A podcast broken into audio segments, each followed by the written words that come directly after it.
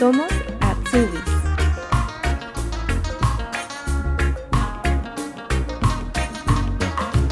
Motivado por unos amigos, apoyado por su madre y sin nada que perder, Paolo Apiolaza dejó su trabajo en Chile para llegar a Berlín con visa de turista, siendo su objetivo conseguir en Londres la visa Working Holidays.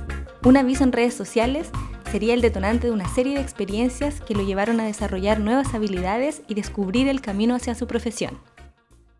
Hola Paolo, ¿cómo estás? Bienvenido. Hola, bien y tú. Bien también. ¿Cómo va todo por allá? Aquí bien, lloviendo. no para de llover. Cuéntanos, ¿dónde, em, ¿dónde vives actualmente? Yo vivo en Sana Elsa. Está como a 80 kilómetros de Leipzig, hacia el norte. Bueno, está entre Berlín y, y Leipzig, más o menos. ¿Hace cuánto tiempo que vives allá? Eh, un año. Un año más o menos. Un año. Sí. Cuéntanos, ¿qué Ausbildung es- estás haciendo actualmente? Eh, Kfz Mechatronica. O sea, es Nutfahrzeug, eh, que se, significa que está como orientado a los eh, LKW, que serían camiones. O sea, es mecatrónica eh, con especialización en camiones. Claro, que sería Nut, Nutfahrzeug Mecha- Mechatronica. Ajá. Y eso significa que ustedes trabajan solo la mecatrónica de, de camiones. En el colegio te pasan igual lo que son PKB. La mayoría de los ejemplos son en PKB, pero también te pasan los ejemplos obviamente de LKB. PKB Ajá. es auto, por si acaso.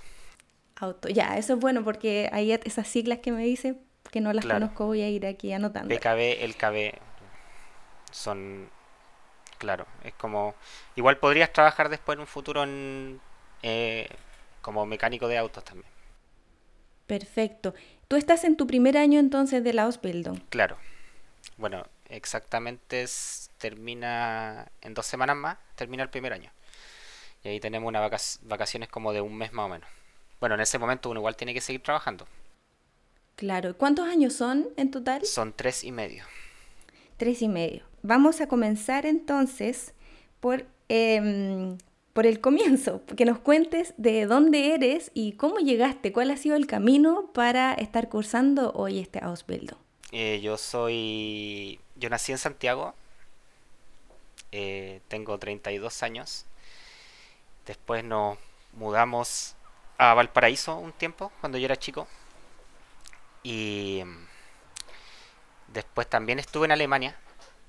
Estuve en Alemania desde el 2002 hasta el 2005. Ahí yo aprendí alemán.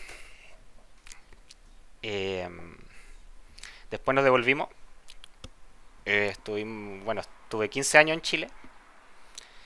Eh, estudié varias carreras, pero como que nunca encontré mi norte. Y el último año en Chile yo estaba trabajando en Santiago de vendedor, en Ripley. Y estaba chato ya, se trabajaba mucho. Y no se ganaba mal, sí, o sea, para el sueldo chileno no se ganaba mal, pero estaba chato porque no tenía tiempo, no tenía de repente el fin de semana libre. Entonces tenía unos conocidos o amigos del colegio, mi mejor amigo que se habían venido el 2018 creo, el 2010 2018, se fueron a hacer una work and holiday en Dinamarca. La postulación de, a- por si acaso, de Work and Holiday a Dinamarca es súper peluda porque tenéis que pagar a una agencia para que te haga todo el trámite, ¿cachai? No es como la Work and Holiday de Alemania. Ah, que, o sea, que no lo puedes hacer independiente. No lo puedes hacer desde Chile en una embajada en Dinamarca porque en Chile no hay embajada de Dinamarca. Entonces tienes que pagarle a una agencia como 400 o 500 lucas. O sea, igual es caro. ¿Eso vendría siendo cuánto en euros más o menos? Debe ser como 500, 600 euros más o menos. Y mm, bueno, a ellos les fue bien, postularon, se fueron.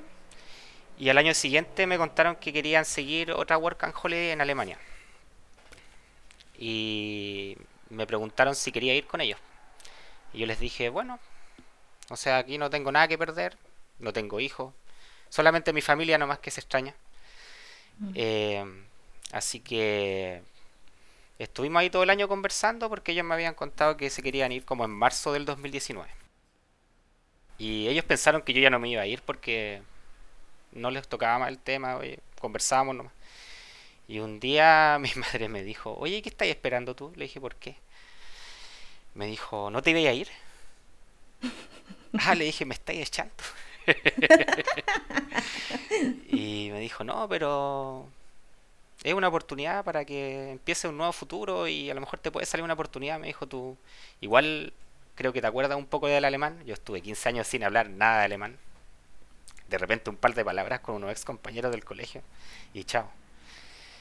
Así que mi mamá me dijo, toma, ahí está mi tarjeta, cómprate un pasaje. ¿En serio? Ya. Así que me compré el pasaje y me lo compré para abril. Creo que fue el 8 de abril. Y ahí ya empecé a buscar citas en Chile, imposible. Todos los buenos se querían venir para acá. Perdón, se puede decir garabato, ¿cierto? Sin censura. todo, todo Chile se quiere venir para acá, creo. Y no encontré cita. Hasta marzo. Y hasta que un amigo me dijo, pero, Paolo, mira, métete a esta página. Y ahí es donde uno puede buscar en Google. Yo busqué en Google Embajada de Londres en. No, perdón, Embajada de Alemania en Londres. Y ahí hay una opción que te sale las Work and Holiday. Ya. Y ahí eh, puedes tomar cita. En ese tiempo como que estaban, como cada dos semanas se actualizaban del mes siguiente. Perdón, o sea, tú estabas en Chile y como no encontraste cita en la Embajada de Alemania en Santiago, dijiste, me voy a Alemania igual, pero saco la Working Holidays en Londres. Claro, sí. Obviamente igual me fui con un pasaje de ida y vuelta a Chile por si acaso, por si me iba mal, me devolví a Chile en tres semanas más. ¿Y los documentos que tuviste que presentar en Londres son los mismos que se presentan en la Embajada de Alemania en Chile? Son los mismos. De hecho, había que presentar como una carta de motivación, ni siquiera la presenté. Igual me dieron la visa. O sea, tú llegaste a Alemania entonces. Cuéntanos ahí un poco cómo fue ese, ese proceso. Bueno, el 8 de abril tomé el, el avión. Un viaje bien largo, como tú lo sabes. Se fue por Miami, pasó por otro lado más en Estados Unidos, después llegué a París. En París estuve un día, aproveché de conocer un poco París. Y el otro día me fui a Berlín, donde vivía mi, mi amigo. Ya habían encontrado departamento y todo eso. Así que en Berlín me puse a recopilar todos los papeles con la ayuda de ellos. Igual yo llevaba más o menos preparado lo que me pedían y todo eso, había llenado los formularios. Eh, Después te voy a enviar el link de la... Del, hay una página en YouTube por si la gente también quiere postular a la Working Holiday, que igual es un, es un método como para venirse y después cambiar de visa. Porque se puede hacer. Solamente que no puedes tener más de 31 años. Es importante. Hasta los 30 y... Hasta el último día puedes postular de los 30, creo. Obviamente igual es recomendable postular antes. Y en Berlín estuve como dos o tres días creo y ya tenía que viajar a Londres. Londres, bueno, igual si pueden encontrar cita en otro lado de Europa que no sea tan caro porque Londres es extremadamente caro. Y estuve un par de días en un hostal. Llegué el primer día y el segundo día fui a presentar mis papeles. Al tercer, cuarto día me, me dieron la visa. ¿Ya? Y tienes que pagar como creo que son como 100 euros o 80 euros más o menos por la visa. Igual tú corriste un riesgo porque llegaste con una visa de turista a Alemania y tenías tres meses para poder sacar la visa de Working Holidays, ¿no? Claro, mucha gente lo corre, o sea, tampoco tenía nada que perder. Porque, claro, o sea, en cierto modo, yo tengo suerte para esas cosas, siempre me salen las cosas, así que como que no tenía miedo, como que venía asumido que me iban a dar la visa. ¿Tenías plan B en caso que no resultara? Mm, la verdad, irme a Chile. Devolverme a Chile, pero no quería, o sea, ya estaba acá, así que iba con, con las vibras positivas, con el optimismo de que me iba a salir la visa. O sea que fue rápido entonces todo el, trámite que, que, hiciste en Londres. De hecho, en Londres perdí un vuelo. Perdí un vuelo de vuelta porque tenía que ir a buscar mi visa, así que dije ya, filo. La plata se recupera igual, así que da lo mismo. Tuve que comprar un pasaje súper caro, como 150 euros de vuelta, para devolverme. Porque estaba sacando la cuenta y claro, te iba a gastar más plata en hotel en Londres que, que lo que el, valía el pasaje. Así que me devolví a la casa de mi amigo. Y ahí estuve un mes, o sea, estuve un mes así como tranquilo. puro así como leseando con mi amigo, eh, conociendo un poco Berlín. Berlín igual es una ciudad súper entretenida como para la gente joven, ¿cachai? Mucho carrete. Eh, igual, por ejemplo, para hacer un outfield en Berlín, igual te puedes desconcentrar mucho allá. es muy entretenido Berlín. Aparte que llegué cuando estaba como, mm, claro, ya era como mayo, por ahí, abril. Y empieza todo el deseo por las Strassenfest, que son las fiestas en la calle. Todo eso. Mejor el clima y ahí empiezan las fiestas, en la calle. Claro. Mi primer trabajo de Work and Holiday, bueno, la tú cacháis que la mayoría de las Work and Holiday, que eso siempre lo comentábamos con mi papá, es como un poco de los trabajos que no quieren hacer los alemanes. O sea, o te vayas a trabajar a un hotel, o te trabajas o trabajas en esa aplicación que se llama Helpling, no sé si la conoces. Cuéntanos un poco de qué se trata para quienes nos escuchan. Eh, Helpling es una, es una aplicación que no te pide muchos papeles como para trabajar, como para estar empezando y podía hacer un par de lucas como para sobrevivir los primeros meses y vas a hacer aseo a casa de alemanes. Pero no se los recomiendo porque te cobran un interés grandísimo, no ganas mucha plata y hacer aseo, olvídate.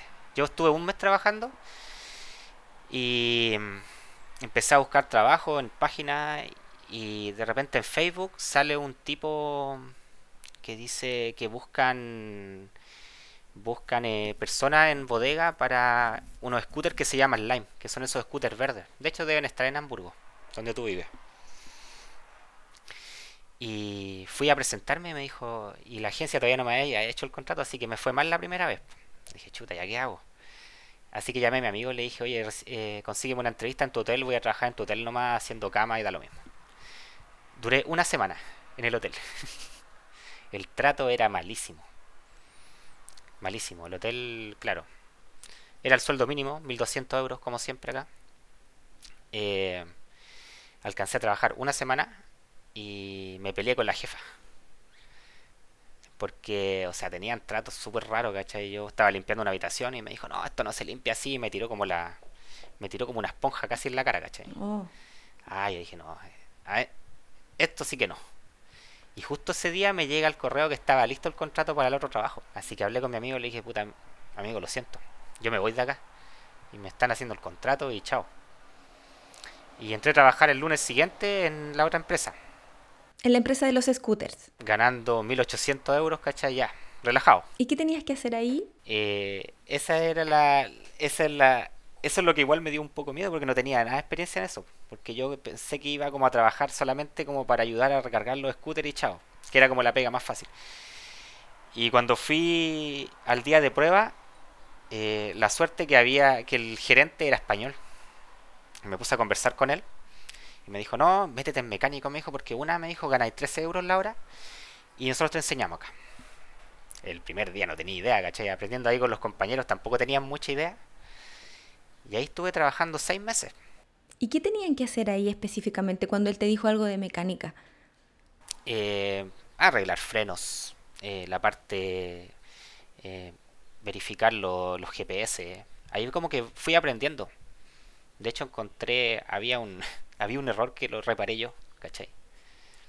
Y ahí como que caché que tenía habilidades con todo lo que es eléctrico, con los GPS, todas esas cosas. ¿Tú no tenías experiencia antes en ese tema? ¿Fue tu primer encuentro con la mecánica? Claro, pero tengo conocimiento con los, mucho con los computadores. Entonces como que igual se relaciona. De hecho yo hace poco me armé un computador. O sea, eso lo puedo hacer yo. Y bueno, y aprendiendo, o sea, igual te mandáis con o no conecté un ventilador, casi se quema, pero ahí vais aprendiendo. Y bueno, seguí, seguí. Era uno de los mejores mecánicos. Qué bien, felicitaciones. Después bajó la, bajó la demanda, invierno, nos despidieron a casi todos. Ah, los despidieron. Sí, nos despidieron como en... A mí me despidieron el 31 de diciembre. oh, ¿Cuánto tiempo alcanzaste a estar ahí? Como de junio, julio hasta diciembre. Obviamente nos pagaron todo el mes de enero. Estuve todo el mes de enero en la casa, me llegó igual el sueldo. Eh, y empezando a buscar pega de nuevo, igual estaba como... Estaba eh, con posibilidades, quizá había postulado la visa de Canadá. También la Working Holidays. Sí, Working Holiday, porque esa visa es hasta los 35. Y también tenía como ahí en visto la de Nueva Zelanda, que también está a los 35. Y bueno, la de Canadá nunca me dieron la respuesta. Eh, pasó el tiempo, mi papá me dijo, vente a Hamburgo, me dijo, para que no gastes más plata en arriendo, eh, aquí te puedes quedar un tiempo y ve qué puedes hacer.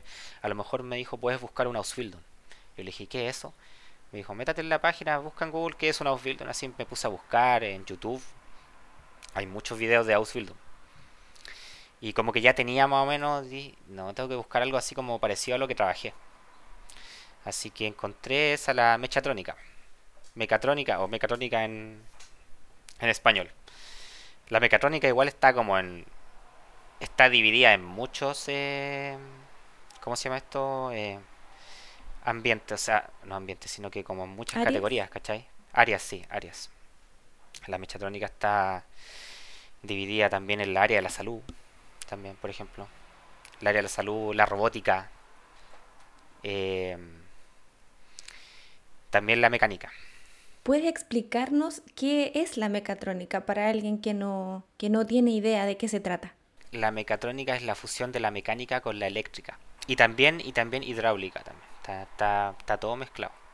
De hecho, nosotros ya hicimos están los Leagan que se llaman, que son como cursos que te hacen, que duran una semana, algunos no sé, no sé si duran menos o más, y aprendes todo lo que no te absorbe la empresa.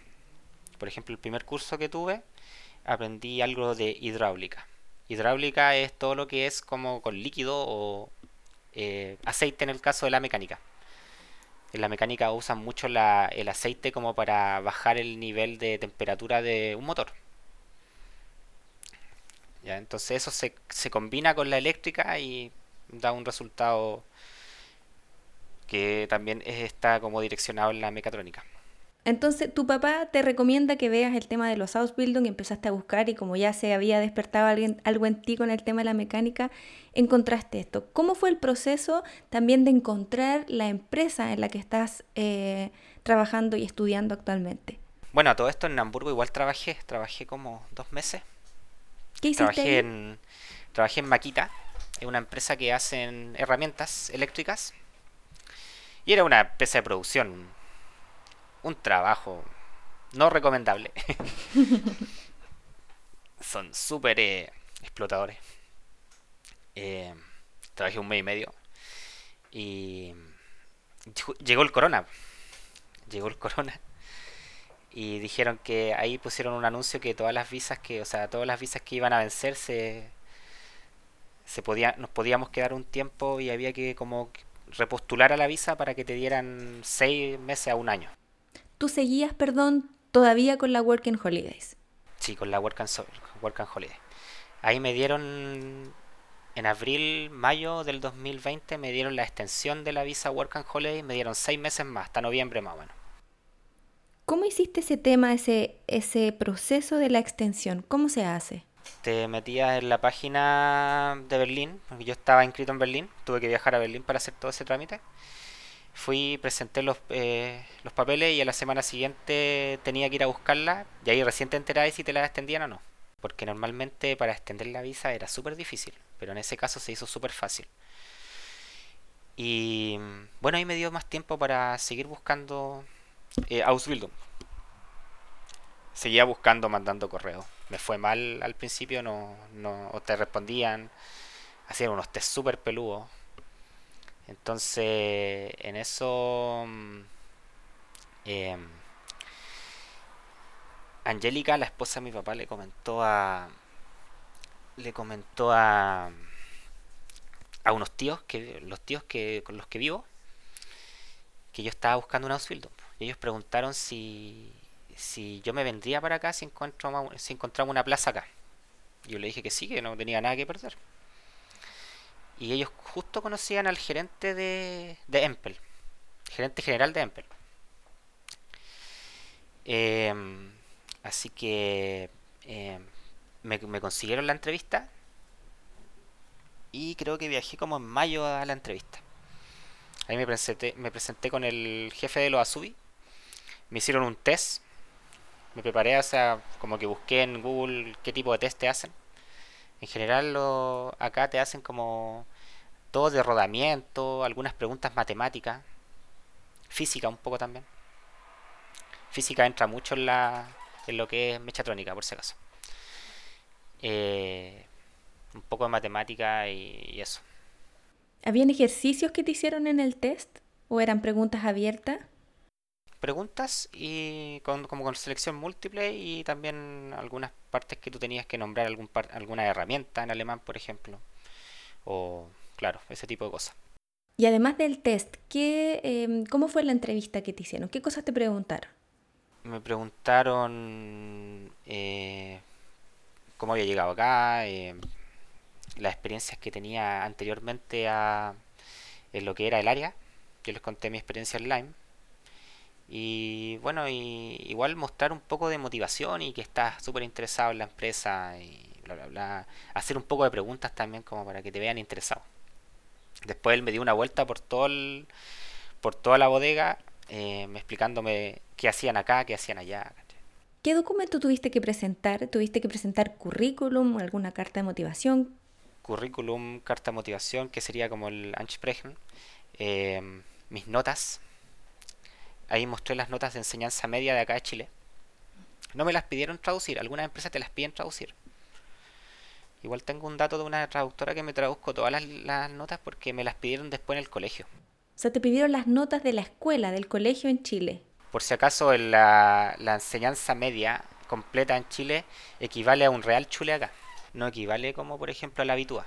Ahí tenéis que hacer un Hochschule si quieres, si quieres estudiar en la universidad. Em, bueno, me dieron un circuito y todo y me dijeron que me iban a llamar. Pasó un mes, no me llamaban. Esperando. Yo lo llamé y le dije, ¿y? Me dijo, sí, te vamos a dar la respuesta en un par de días. Después me invitaron a hacer una segunda entrevista, pero esta entrevista fue por teléfono. Me dijeron, no, no te vamos a hacer viajar, yo sé que tú vives en Hamburgo, así que vamos a hacer una entrevista. Eh, tuve una entrevista con el jefe de los Asubis y con el jefe actual mío, el jefe del área. Y ahí me preguntaron cosas, me dijo, bueno, tu alemán te entendemos, pero tiene que mejorar. Eh, te vamos a poner un curso alemán eh, para que te vaya bien en el colegio y todo eso. Bueno, hasta el momento no he hecho ningún curso de alemán. Está pendiente, de hecho ahora lo voy a hacer, voy a hacer el B2. Porque el B1 lo tuve que hacer porque la visa te lo pide. Toda la como inscripción al colegio lo, lo hace la empresa. Por la Berghammer, creo que se llama, ¿cómo se llama esta cosa aquí? O después te mando el link, ¿ya? Sí, Pero Hay, una hay una institución que, que se encarga de todo eso. O sea que la empresa hizo envío de todos tus documentos a esta institución. Igual después te piden unos documentos que tienes que llevar el primer día de tu de, de clases. Tienes que entregarlo, obviamente. Yo entregué mis notas, pero no traducía. Después el profesor se acercó a mí, mi profesor jefe, y me dijo que tenía que traducir las notas. Así que me contacté con una traductora oficial en Alemania y me, me, tradujo las, todas las notas como por 60 euros, más o menos me acuerdo que salió. Tu empresa se llama Empel. ¿A qué se dedica la empresa? La empresa se dedica a hacer eh, camiones eh, militares, eh, TJB, que son de para transportar todo tipo de cosas también.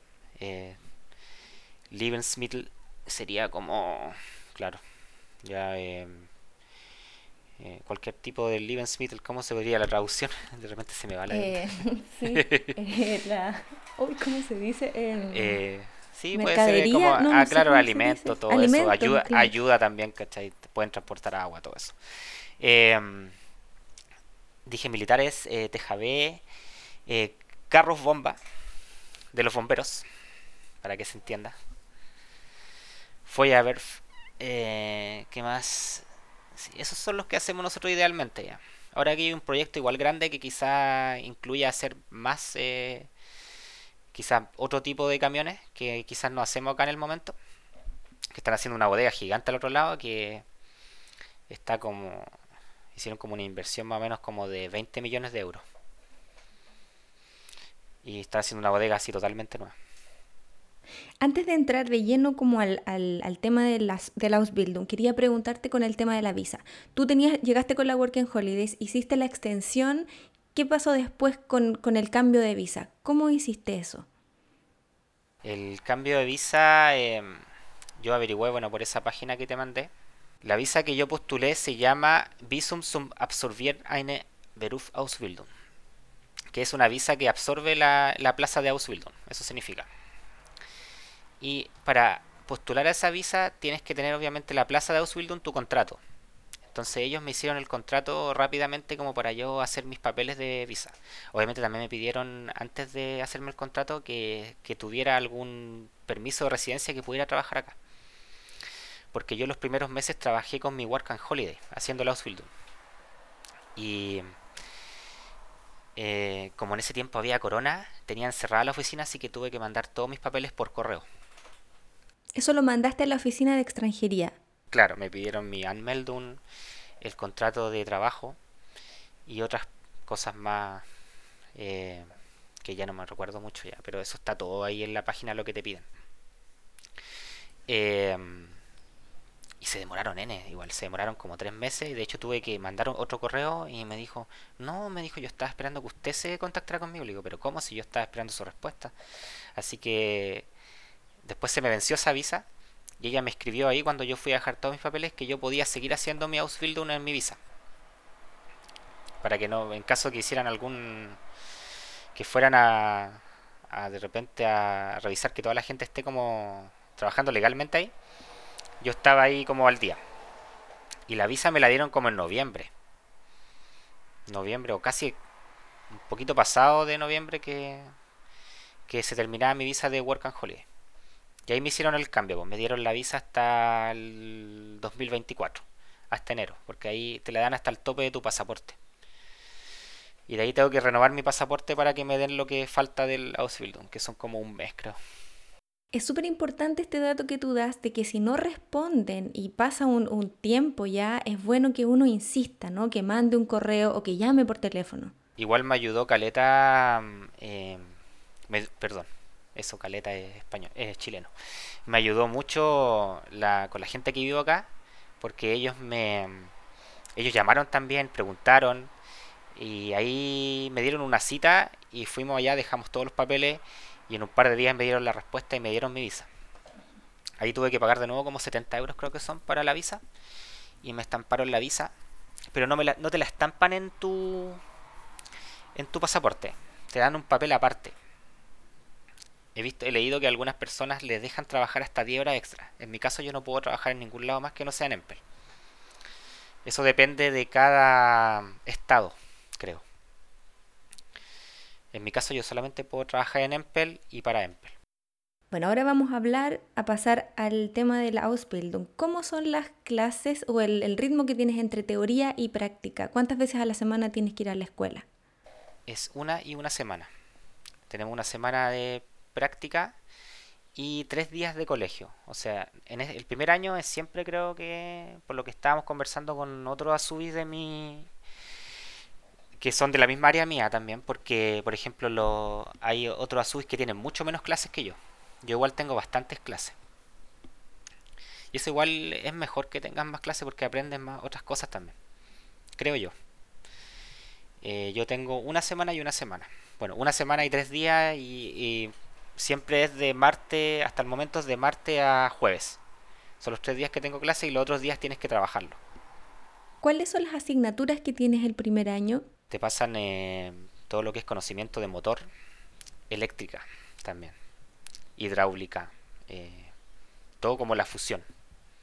Eh, cada parte de cómo se llama, tienes que aprenderte todo eso, como para tener un poco de conocimiento. Igual por corona también tuvimos mucho tiempo clases eh, en línea o en nuestro caso no tuvimos clases en línea sino que nos mandaban tareas. Y ahí igual fue bueno porque mi Betrip me, dejaba libre para estar en mi casa y hacer mis tareas. Hay otros, hay otros Betrip, por si acaso Betrip es eh, empresa, o para que entiendan, eh, que no los dejaban libres y tenían que igual hacer las tareas. Entonces un profesor se quejó con varias empresas por eso, porque no pueden hacer eso. Porque te mandaron una pila de tareas y tenías que llegar después de tu hora de trabajo o algunos hasta hacerlo en el Betrip y de repente el internet en el, en el Betrip no es tan rápido como en tu casa. Entonces igual fue malo. ¿Y qué tareas son las que te mandaban? Nosotros tenemos un Arbeitshef y también tenemos, bueno, el, en primer año eh, nos dieron una lista de los libros que teníamos que comprar. En mi caso, los libros, por ejemplo, que sale toda la información de lo que es mecánica y eléctrica, eh, bueno, en este caso mechatrónica, ese libro me sirve de, de, primero a tercer año. Solamente todos los años tengo que comprar el Arbeitsheft que bien que, que, que corresponde a cada año, dependiendo de los Lenfeld. ¿Qué es eso? Arbeitsheft es un libro que viene viene con las tareas y tienes que ir rellenándolo. ¿Cómo la describirías? Dame un segundo y te lo muestro. Ya. Ya, mira, ese. ¿Ves la cámara, no? Sí. Ya, ese es el Arbeitsheft. Y por ejemplo, viene así. Te fijas que no viene lleno. Entonces, de repente el profesor eh, pregunta, tienes que rellenar, hay ejercicios. Eh, procedimientos de trabajo. Y toda la información la encuentras en estos dos libros. Tenía otro libro más chiquitito que se me perdió, pero ese me lo va a dar un compañero que, que se salió de Soulsbildung porque no le gustó. Este, por ejemplo, es un libro de. se llama Tabelebuch, que es un libro de que salen puras fórmulas y la mayoría son casi pura física. Eso, tú nos comentabas al principio que ibas a tener mucha física. ¿Tienes asignatura de física en el primer año? Eh, física, así como que te hagan pura física, no. Pero siempre hay un ejercicio, por ejemplo, no sé, si quieres eh, sacar el cálculo de un radio o algo así, todo eso es física. Matemática también te pasan un poco. Bueno, ya aquí este libro que es el Kraftwerkzeug Technique Aquí sale todo lo que necesitas para información de auto, también salen alguna alguna fórmula, sale todo especificado. Em, sí. Aquí puedes encontrar todo. Los datos del auto, eh, dónde buscas, por ejemplo, tú sabes que tienes manuales cuando tú compras un auto y ahí sale especificado dónde buscas, por ejemplo, si quieres cambiar una rueda, Tú sabes que acá en Alemania son todos súper exigentes para el tema de los autos, que tienes que usar cierta cierta rueda, eh, no puedes usar, no puedes, por ejemplo, el, no puedes hacer el tuning acá. Esa agua está prohibida acá. ¿Qué es eso, el tuning? Es cuando tú modificas un auto y lo, lo haces así que tenga más, más eh, revoluciones y eso. En algunas cosas están prohibidas. Entonces todo, todo está en el manual. Hay algunas cosas que se pueden hacer, otras cosas no. O por ejemplo esas luces por debajo de los autos que ellos creen que se venden así super pro. Eso no lo pueden usar acá en Alemania. Ah, o sea que tú aprendes la mecatrónica de autos y de camiones también. Aunque tu empresa se dedique a hacer camiones, ustedes igual aprenden la parte de auto. Sí, acá por ejemplo el libro es casi todo de auto. ¿Puedes contarnos, Pablo, cómo es un día de trabajo en la empresa? ¿A qué horas empieza? ¿Qué cosas tienes que hacer? Empezamos a las 6 de la mañana y terminamos a las 3 de la tarde, de lunes a jueves, y el viernes 6 de la mañana hasta las 12 del día. Se trabaja en mi empresa al menos de lunes a viernes. Hay otras empresas que trabajan hasta los fines de semana. Pero ahí depende de qué edad tenga la SUBI también. Porque, por ejemplo, hay subis que no los pueden hacer trabajar el fin de semana cuando son menores de edad o, en turnos de noche. En mi caso hay un puro turno. Y eso igual me da tiempo para estudiar o para hacer otras cosas, para el tiempo libre que tiene uno. Y un día normal, en, mi, en mi empresa en sí, eh, yo no veo casi nada de mecánica. En mecánica como que no tengo mucho conocimiento, más de lo que he estudiado en el colegio. Como cosas prácticas yo no te... Yo no sé mucho, o sea, por ejemplo, si me dices, oye, cámbiame una pastilla de freno, no tengo idea cómo cambiar una pastilla de freno, pero en algún momento lo voy a aprender con todos esos leagan que te hacen, tú vas aprendiendo todas esas cosas que no, te hace el Betrip o la empresa. Y mi conocimiento mayor es todo lo eléctrico. Trabajamos con Stoya Red, que son como es la caja principal que manda todas las señales eléctricas al auto. Bueno, entre la computadora y eso, que todos todos los eh, todos los autos o camiones tienen una computadora que manda señales todas las señales, por ejemplo, cuando tú prendes la luz, no sé, o el intermitente, todo eso es mecatrónica. Y mm, nosotros vemos todo lo que son luces, porque por ejemplo en, mi empresa ellos compran el camión, el camión viene listo de Mercedes o Peugeot. Tenemos dos tipos de camiones en, en el área que yo trabajo. El Mercedes es un poco más grande, es para 7 toneladas creo, y el otro son 3 toneladas. Y mm, eh, vienen los, los otros Azubis que son los carroceribagua que hacen toda la parte de carroza del auto porque el camión viene totalmente pelado atrás. Ellos montan la carrocería atrás y nosotros después entramos a hacer la parte eléctrica por abajo y por arriba. Y por dentro también. Se conectan todos los dispositivos eléctricos. Luces, eh, luces traseras, eh, todo lo que tú te puedas imaginar que tiene un LKB o un camión. Em, eso es lo que yo hago normalmente. Oye, ¿y ustedes utilizan algún software ahí que les enseñan? Hasta el momento yo no he trabajado con software. En algún momento quizás me va a tocar hacerlo, pero yo he visto que, por ejemplo, trabajan con un software y que ya lo hemos visto un poco en el, en el Berufschule o en el colegio. Y el, esos softwares te ayudan a, buscar eh, errores. Ah. entonces tú lo conectas al... Tú lo conectas, por ejemplo, lo he visto en video y también lo he visto un compañero que de repente lo utiliza. Lo conectas en algún... No sé realmente dónde se conecta directamente, pero se conecta en algún lado y puedes buscar errores y los errores también están todos señalizados acá en los libros y todo eso. Entonces después tienes que aprenderte todos los errores. De hecho, yo estaba otro día conversando con una subi que es de Siria, que él está ya en tercer año y me dijo que en tercer año te pasan todo eso de lo que es los software y todo eso. Y tienes que aprenderte todos los códigos. O sea, tienes que saber que si te tira un código F1, tienes, saber, tienes que saber qué errores. Dice que es súper es súper peludo, pero bueno, hay que aprenderlo. ¿Y ahí ustedes cuando están haciendo las instalaciones están con algún profesor o profesora guía o entre ustedes se van em, ayudando? ¿Cómo es? Siempre hay un supervisor que te muestra las cosas cómo hacer. En mi caso yo trabajo casi solo porque ya todo lo que hay que hacer es lo sé hacer. O de repente me piden, oye Pablo, hace esto porque tú sabías hacerlo. O hace esto otro. En sí, a mí no me han regañado mucho si es que yo me he mandado algún condoro, eso pasa también. Uno siempre se... O de repente te, te puede puedes romper una cámara, no sé, o cosas simples, no sé, o de repente instalaste mal algo, hay que repararlo. Son cosas que pueden pasar. Pero hasta el momento no que creo que he hecho bien mi trabajo. ¿Cómo ha sido el tema del idioma? Porque tú me comentabas que viviste cuando eras chico acá en Alemania y bueno, ahora regresaste y ya entiendes y puedes comunicarte, pero en el Ausbildung siempre ocupan palabras técnicas. ¿Ha sido un desafío para ti también eso? Sí, en el colegio al principio creo que entendía como el 60 o 70%, sí, no más, y hay unos profesores que igual hablan súper rápido. Entonces es complicado. Igual me ayudó mucho acá, eh, eh, bueno, los parientes entre comillas que tengo acá, que ellos me hablan todo el día en alemán, y después en algún momento como que hacía el switch, cuando habláis todo el rato en alemán, como que hace el switch buscando las palabras, qué significa con bueno, ahora está la facilidad del celular. el celular, en el celular tú puedes buscar todo ahora. Entonces cualquier cosa que yo no entendía, ellos sabían que mi alemán no era perfecto, así que yo me yo tenía permitido usar tengo permitido usar el handy en clases para buscar alguna palabra, entonces si me preguntan, no, estoy buscando una palabra. ¿Y te ayudan, te entienden los profesores? ¿Cómo es el, la relación con ellos? Los profesores sí, no, son súper simpáticos, el primer año igual tengo buenas notas, así que no... Como que me dijeron al principio, Pablo, si no entiendes, levanta la mano.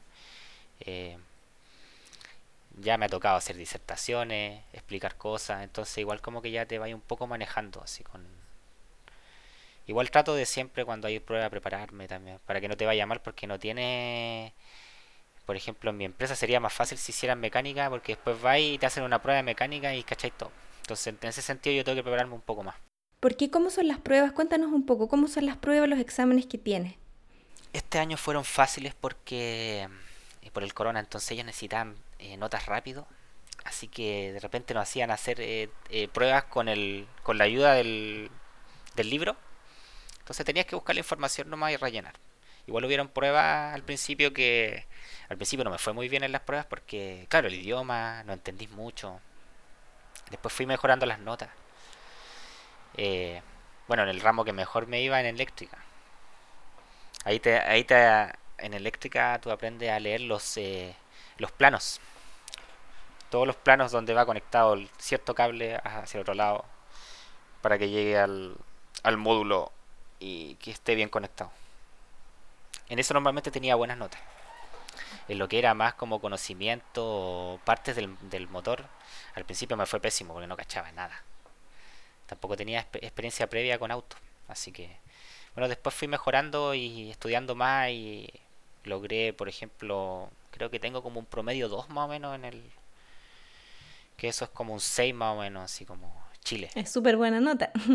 Sí, tengo promedio 2, igual en el segundo semestre igual subí mucho mis notas, así que también te hacen eh, alemán también, que hay, hay ramos como de ramos como de instituciones o como que lo hacen en Chile. Si te acordáis que cuando uno va a la universidad en Chile te hacen como esos ramos de ética, eh, religión. Bueno, acá no hay religión, menos mal. Son como esos ramos obligatorios que hay, que tienen todos los ASUBI. De hecho, creo que acá también te hacen ética, pero no sé en qué año. A mí este año me hicieron social cunde, que ven como todo eso de las eh, leyes laborales. Eh, alemán, y deporte. Esos fueron como los tres ramos extras que tuvimos. ¿Deporte? ¿Qué te hacen en deporte? Deporte. correr. ¿Tienes que salir a correr? Sí, oye, me hicieron correr 100 metros plano. Corría más que los cabros chicos. en deporte, bueno, y el último en deporte nos hicieron teoría y teníais que hacer eh, presentaciones de deporte, así que ya, bueno, tampoco fue tan difícil. Me, me tocó hacer una presentación de tenis y otra de fútbol, que la mandé el otro día. Esas son las disertaciones que tú, que tú comentabas que tienen que hacer. Sí, pero nos tocó otra disertación que también era del ramo. El profesor dijo, ahí me saqué un 1.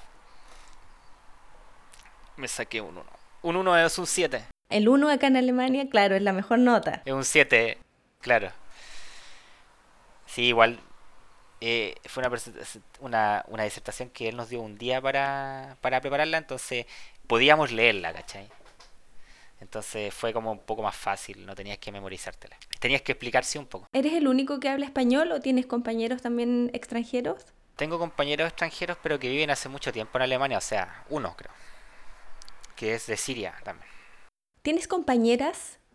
En mi carrera no. Es difícil ver una compañera, pero creo que hay. Mujeres que estudian mechatrónica hay. Sí, claro. en YouTube que sí, que trabajan en eso. Ah, para quienes nos escuchan también, que nuestras amigas que se animen. Sí, pues si les gusta la mecánica ahí, son bienvenidas. Yo tengo una compañera así en el trabajo que ya, pero en el área de carrocería agua, que es como de carrocería. Y ahí, ahí tenéis que tener fuerza. Ahí, ahí tenéis que ponerle bueno, ahí tenéis que hacer, tenéis que hacer pesas. No. ahí no, ahí no necesitáis hacer pesas, ahí hacéis todo el peso correspondiente. ah, por eso les hacen deporte también ahí, ¿no? Claro. Oye, Paolo, cuéntanos cómo eh, fue el cambio de, mm, desde Berlín, que es una ciudad súper grande, vibrante, con muchas actividades, a vivir ahora en un pueblo. ¿Cómo fue ese cambio para ti a nivel personal? Al principio, a mí no me molesta, siempre me ha gustado el campo. Esto es como un campo. Bueno, pero tengo una vista privilegiada, sí. Tengo el, el Elbe, que está acá atrás mío. Bueno, si tú sales al jardín, eh, veo el Elbe totalmente súper verde, ¿tú cachai? Como en Alemania es cuando florece todo. Eh, bueno, antes de venirme para acá viví en Berlín y Hamburgo, total, ciudades totalmente prendidas, mucha gente, mucho carrete. Creo que si vas a hacer un Ausbildung igual es como una buena opción porque te dedicas a estudiar, eh, no sales mucho. Mucho tiempo encerrado. Eh, tengo un par de amigos igual que nos juntamos. También tuve una... Yo toco igual guitarra. Tuvimos una banda, pero eh, ya no tocamos más porque por tiempo y unos atados personales ahí que... Que no es necesario contarlo. Así que... Seguimos de repente con la pura vocalista que de repente tocamos así como dúo. Esas son como mis entretenciones. De repente salgo pero la mayoría del tiempo últimamente no he salido mucho. Por el tema del corona, tú cachai, igual que estuvo todo cerrado. Entonces, como más dedicado a estudiar o ver Netflix y eso era, esa es mi vida. ¿Qué es lo que ha sido, em, crees tú, lo más difícil de, de la Ausbildung? Lo más difícil. mm, No sé, en la parte del trabajo nada. Creo que es súper fácil lo que el trabajo que hago yo. Puede ser en el lado del colegio quizá un poco que tienes que como aplicarte un poco más porque de hecho se los recomiendo a todos los que nos están escuchando ahora que mm, que nos basta con un B1. Yo creo que si tienen un, un B2 o, una fase superior eh, sería mucho mejor porque el tema de comprensión es súper importante para que después te vaya bien y entiendas todo. Igual a mí me ayudaron en mis compañeros ahí, como que igual entienden. Habían otros tontitos igual que se ríen al principio porque tú no pronuncias muy bien. Pero es como una fase nomás. Como que después ya respetan, ¿cachai? Como que después te va haciendo círculo de amistad y, y ya no molestan más. Porque es el típico de repente compañero molestoso. Pero bueno, son obstáculos. Al menos mi, al menos igual tú cachaste que, tú cachai que acá igual hay racismo un poco, todavía queda un poco racismo, pero al menos en mi clase no, menos mal que no hay eso. ¿No has tenido, no, no has tenido ningún problema en ese sentido? Acá, hasta el momento, uno solo una vez que un tipo no me quiso mostrar el gimnasio, quería inscribirme un gimnasio, y me dijo, no, no, no hay cupos. ¿Y por qué no hay cupos? Le dije, ¿pero me puedes mostrar el gimnasio para cuando haya cupos? No, no puedo. Ahí le pusimos el gimnasio nazi. Eso fue en el pueblo donde estás viviendo ahora. Sí, y la Andrea me dijo, no, yo le voy a poner una demanda. Le dije, no hagas nada, Andrea. Le dije yo, yo no voy a ir a un lado donde no me quieren, no estoy ni ahí. Era un gimnasio que estaba súper barato igual porque valía como 20 euros mensuales y podía ir casi todos los días, ¿cachai? Pero creo que hubo un atado ahí con un extranjero, con una alemana y, y de ahí como que no toman extranjeros. Y después me llegó un comentario de mi compañero aquí en el trabajo que también le pasó a un amigo de él que no lo dejaron entrar. No lo dejaron inscribirse. ¿Y es alemán? No, No. él es eh, de Siria. Mm. Y como son igual de morenos que nosotros, no lo dejaron entrar, ¿cachai? Entonces, claro, ese tipo de cosas de repente las veo de la gente adulta igual que todavía son como de ese movimiento que acá a nadie le importa ya. Pero generalmente no. Yo creo que siempre te va a tocar como algún alguna cosa, pero no por eso te puedes eh, echar abajo así. La verdad, si me llega a insultar algún alemán, me da lo mismo.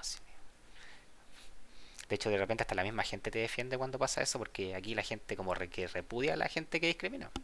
Claro, eso es importante que son minoría. Claro, son muy minoría ya la gente que... De hecho, no sé si te habéis fijado, pero en el gobierno también todavía sigue un partido que es nazi. Sí, lamentablemente. Sí. Bueno, en, esos son un poco los aspectos más negativos. Los aspectos positivos, ¿qué es lo que a ti más te ha gustado de la Ausbildung? Eh, no sé, la disposición de los profesores son como súper simpáticos, te, te quieren enseñar, al menos yo he tenido suerte en mi trabajo, ni un problema. Por ejemplo, en el otro área que yo veo siempre se pelean y que dicen, oye, hiciste mal esto, esto, otro. Yo en mi caso, ¿cachai? Mi jefe nunca me lesea, eh, nunca me molesta. Siempre me dice, Paolo, hace esto, yo lo hago, tranquilo, eh, termino. Normalmente igual yo soy más rápido que los otros alemanes para trabajar porque aquí tú, ¿cachai? Que los alemanes sacan, son súper buenos para sacar la vuelta de las nueve horas que trabajan, tres o cuatro la conversan, mínimo. O se fuman su cigarrito y ahí se ponen a conversar. Entonces, ellos como que, aparte que acá no pagan muy bien, entonces como que ellos se aprovechan un poco de eso. Y aquí no cualquiera quiere trabajar también. ¿Por qué no cualquiera quiere trabajar? Porque ¿quién va a estar en este pueblo si es súper aburrido? o sea, el pueblo es muy lindo y todo eso. Y si tenéis tus amigos, igual lo pasáis bien, ¿cachai? Pero si estáis solo, eh, es totalmente aburrido. Mm, un desafío, ¿no? Claro. Es súper lindo, sí, porque acá podía andar mucho en bicicleta. eh. Aparte, a mí lo que me encanta, por ejemplo, andar en bicicleta, que siempre tú en la orilla hay restaurantes. Te puedes sentar a comer, a tomar una cerveza, a tomar un jugo, dependiendo de tus gustos. Eh, súper lindo. Bueno, el sector de Leipzig, por ejemplo, también está súper lindo. El otro día dimos una vuelta en el sector de Leipzig. Súper lindo también. Muchos lagos, O sea que hay también para dónde moverse. claro. Paolo, ¿cuáles son las perspectivas laborales que tiene tu formación? ¿Dónde puede trabajar una persona que termina la carrera de mecatrónica? Puedes trabajar en todos lados, lo que sea automotoras, eh, todo lo que sea relacionado con, con el KB o camiones, eh, producciones, porque en mi, en mi caso es producción. Nosotros fabricamos la parte trasera y se vende la producción. En, otros lados, por ejemplo, mis otros compañeros de colegio, en otros lados ellos reparan. Entonces, pues tienes como una... Tiene una rama súper grande aquí. Aquí siempre buscan mechatrónica. Y te va y, los sueldos igual están buenos. Los sueldos varían entre los 2.000 euros a 3.500, más o menos. Que eso igual es un sueldo me, súper bueno acá y tú puedes vivir tranquilamente. Ahora, si tú te quedas trabajando acá, tiene sus pros y sus contras. Obviamente acá es una ciudad más, más tranquila, puedes vivir tranquilo, eh, los arriendos no son muy caros. Aquí, por ejemplo, te puedes encontrar un arriendo, un departamento, no sé, pues de un ambiente por 250 euros. Cosa que en Hamburgo tú sabes que el mismo departamento, 1000 euros. Esa es una ventaja también de vivir en un, en un pueblo más pequeño. Y bueno, si estás haciendo un auxilio también hay ayuda que te da el gobierno también cuando vives solo. En mi caso yo vivo en otro lado y no recibo esa ayuda porque no la necesito. Eh, pero para la gente que está que no le alcanza, o por ejemplo acá los sueldos de Azubi no son muy altos, que rondean como entre los 400, 500, 600 euros y no más. Algunos los que trabajan en Mercedes creo que ganan un poco más, o en BMW. Bueno, o un sueño en Porsche. Pero hay un cambio, ¿no? Desde del sueldo de Azubi a lo que a lo que puedes llegar a ganar después cuando ya estás trabajando, por lo que comentas. Claro, claro, claro. ¿Qué cosas sientes tú que han cambiado en ti desde que llegaste a Alemania? Eh, es una experiencia de vida eh, y yo igual se lo recomiendo a todos los chicos que están perdidos, por ejemplo, que hagan la Work and Holiday. Porque ahí te das cuenta que salís de tu nido, porque la mayoría de la gente en Chile vive con sus papás. Entonces acá tú tienes que sobrevivir solo. Y yo eso en cierto modo lo logré. Pude sobrevivir solo, yo tenía mis lucas, no necesitaba ayuda de mi mamá ni de mi papá. Eh, bueno, hace mucho rato que no necesito esa ayuda, pero igual como que es un desafío porque aparte está ahí afuera, estás solo. Igual he recibido mucha ayuda, por ejemplo, ahora que ya no gano mucho.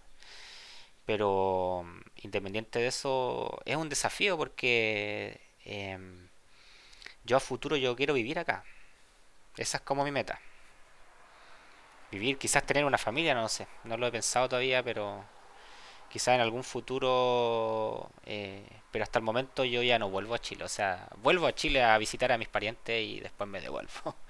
Sigo trabajando acá porque la verdad es, es un cambio. O sea, en Chile laboralmente tú lo pasas mal. Chile es un país muy lindo, pero se pasa mal laboralmente te explotan, tenés que trabajar no sé cuántas horas semanales.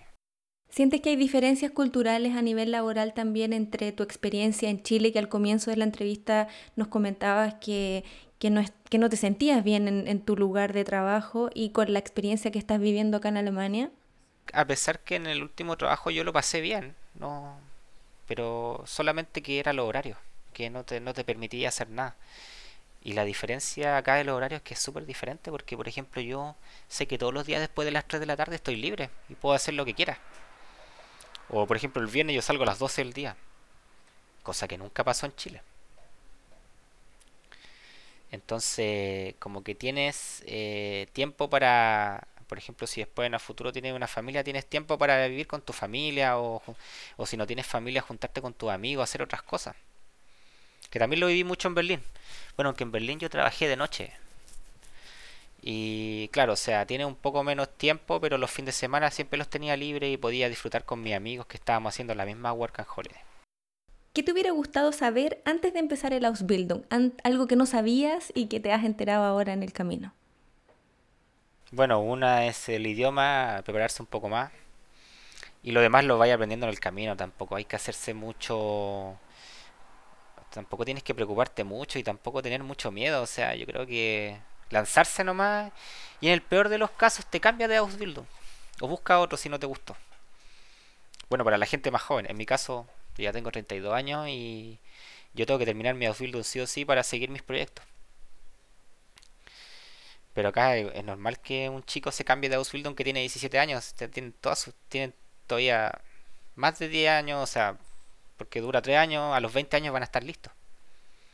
Aquí hay muchos chicos que, que empiezan su Ausbildung con 16 años, los que tienen el Real Chule, más o menos. O el Hauptschule, creo que también son como hasta, salen como a los 14 años, creo. ¿En tu área existe la posibilidad de hacer especializaciones mientras estás haciendo la Ausbildung o después de terminarlo? En de especializaciones, claro, tú puedes ser más, eh, como jefe después y hay algunas empresas que te absorben el costo. Porque eso sería como la siguiente como nivel del Ausbildung, ser eh, Meister. Que ahí puedes ser como jefe del área. Y también te conviertes en, como en un, en un maestro guía, ¿no? Como un profesor. Claro, como que tienes las facultades de tomar decisiones. O, aunque cada persona tiene la facultad de decir, oye, esta cosa se puede hacer así, así, ¿cachai? Puedes dar ideas con tu conocimiento, pero claro, obviamente estando un nivel más allá, después tienes que hablar con otras personas, con los gerentes, dar ideas supuestamente. ¿A quién le recomendarías tu Ausbildung? La verdad, a toda la gente que le gusta la mecánica, que le gusta los autos. De hecho, ahora yo estaba pensando en comprarme un auto antiguo para empezar como a meter mano. Esa cosa me gustaría. Como que igual me interesa. A toda la gente que le gusta la mecánica, todo lo que es mecánica, mechatrónica. Bueno, no solamente la mechatrónica es con mecánica, sino que también está relacionada con el área de la salud, con la robótica, hay muchas plazas de mechatrónica en todos los sentidos. También los que generan energía, también está la mechatrónica ahí. ¿Qué le dirías a tu mamá que ella fue la que te empujó eh, de alguna forma a que vinieras a Alemania? ¿Ha valido la pena el viaje? Sí, a mi mamá siempre le agradezco. Aparte mi mamá siempre está presente ahí. Pablo, te falta algo. Pablo esto, Pablo es lo otro. Mi mamá, eh, sí. Me saco el sombrero por mi mamá, puedo decir. Que ella como que me empujó, bueno, mi amigo también, pues yo siempre le agradezco a mi amigo que me, di, que me dijo, oye, vente con nosotros. Ellos ya se devolvieron a Chile. Eh, con ellos también vivimos un año entero, eh, casi entero, porque ellos después se devolvieron un poquito antes, porque igual llevaban como dos años acá y querían ver a su familia. Y eso. Otros amigos más que conocí acá también. ¿Y echas de menos mucho Chile o sientes que ya te acostumbras acá, a la vida, a la cultura? Sí, de repente como que uno echa de menos, se quiere juntar, se le gustaría juntarse con sus amigos o ver a sus familiares, pero creo que estoy mejor acá. Creo que estoy como formando mi futuro y, y tengo que seguir en eso hasta que se termine y después puedo hacer lo que quiera. Puedo seguir trabajando acá, después puedo viajar a Chile cuantas veces quiera, así que da lo mismo. Ellos también me pueden venir a ver se, abren, se abren más puertas. Porque estando acá, tú sabes, pues es otra cosa.